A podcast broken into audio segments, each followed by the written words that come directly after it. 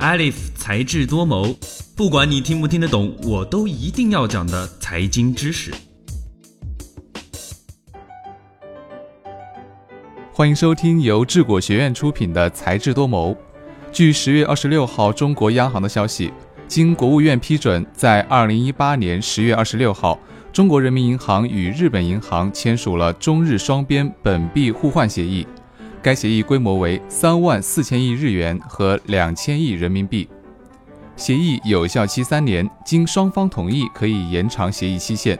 这是中日时隔五年之后重启双边货币互换协议，而且规模是之前的十倍。央行网站显示，根据中国人民银行与日本银行合作备忘录的相关内容。中国人民银行决定授权中国银行东京分行担任日本国内人民币业务的清算行。听完这则消息，相信大家心中就会有疑惑了：货币互换是什么意思呢？具体怎么操作？中日双方为什么要签署这份协议？以及中日双边货币互换对于中国和日本的意义分别是什么呢？别着急，现在我们就来一一解答。双边货币互换包括央行间货币互换和商业性货币互换。央行通过互换协议将得到的对方货币注入本国的金融系统，使得本国商业机构可以借到对方的货币，用于支付从对方进口的商品。这样，在双边贸易当中，出口企业收到本币货款，可以有效的规避汇率风险，降低汇兑费用。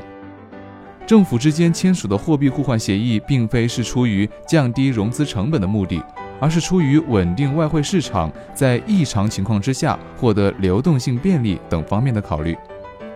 我们来举个例子：日本的 A 公司需要来中国投资，金额大约是十亿人民币。那么 A 公司如何获得这么多的人民币呢？第一种方法是通过日本央行动用日本的外汇储备；第二种方法是。A 公司自行，或者是通过设在中国的分公司，向中国的商业银行借贷相应的人民币。我们可以看出来，这两种方法各有缺点。第一种方法呢，会消耗日本央行的外汇储备；而采用第二种方法的话，对于境外公司在本国借贷，其利息成本相对较高。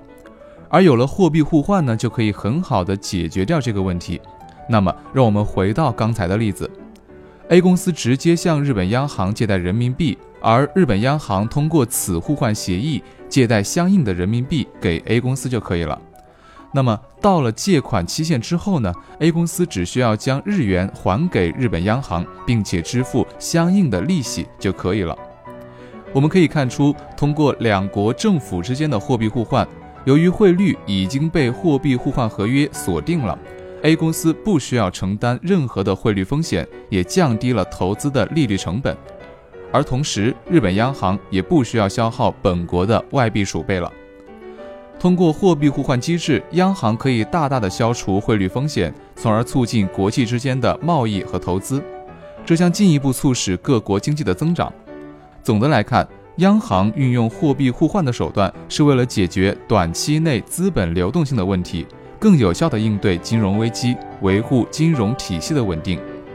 在中美贸易战愈演愈烈的背景之下，和日本签订这一货币互换协议具有哪些意义呢？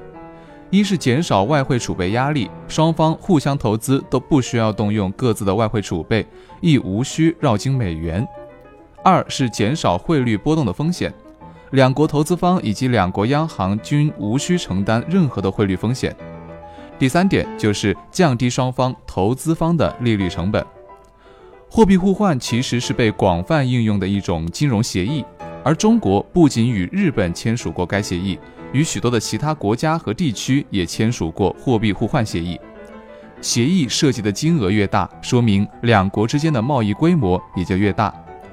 持续收听才智多谋，获得更多实时资讯的解读。想要获得本期节目的文字版，欢迎关注智果学院的微信公众号，回复关键词“货币互换”就能够获得相应的文章推送了。今天的节目到这儿就结束了。本期节目的文字稿我们会在智果学院的官方微博中同步更新，喜欢就请给我们点赞吧。我们下期再见，拜拜。